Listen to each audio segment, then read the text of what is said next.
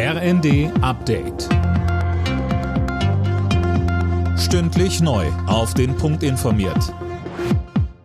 Ich bin Dirk Jostes. Guten Abend. Angesichts der Corona-Infektionswelle in China wird den EU-Staaten eine Testpflicht für Reisende aus der Volksrepublik empfohlen.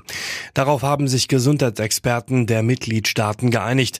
Die EU-Länder werden dazu aufgefordert, für Reisende aus China einen negativen Corona-Test vorzuschreiben.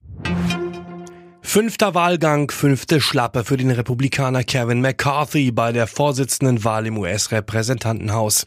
Mehrere rechtsgerichtete Parteikollegen verweigerten McCarthy die Gefolgschaft. Sie halten ihn für zu gemäßigt.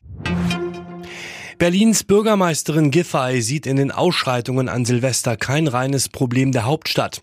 Auch anderswo habe es ähnliche Vorfälle gegeben. Auch Innensenatorin Spranger sagte. Silvester hat man sich jetzt sehr, auch natürlich durch die Videos, auf Berlin konzentriert. Ich möchte aber sagen, das ist nicht nur ein Berliner Problem, sondern man hat äh, auch in anderen Großstädten gemerkt, dass dort junge Leute auf die Straße gegangen sind und andere in Leib und Leben auch bedroht haben. Spranger will mit den Innenministern der Länder jetzt unter anderem über eine Verschärfung des Waffengesetzes sprechen. Trotz der Energiekrise hat die Autobranche ihren Absatz in Deutschland im vergangenen Jahr gesteigert. Insgesamt wurden rund 2,65 Millionen Neuwagen zugelassen, fast jeder sechste mit E-Antrieb. Deshalb ist Tesla auch eine der Top-Importmarken. Marktführer ist allerdings weiterhin VW. Und noch zum Skispringen. Bei der Vierschanzentournee hat der Pole David Kubacki das Springen in Innsbruck gewonnen.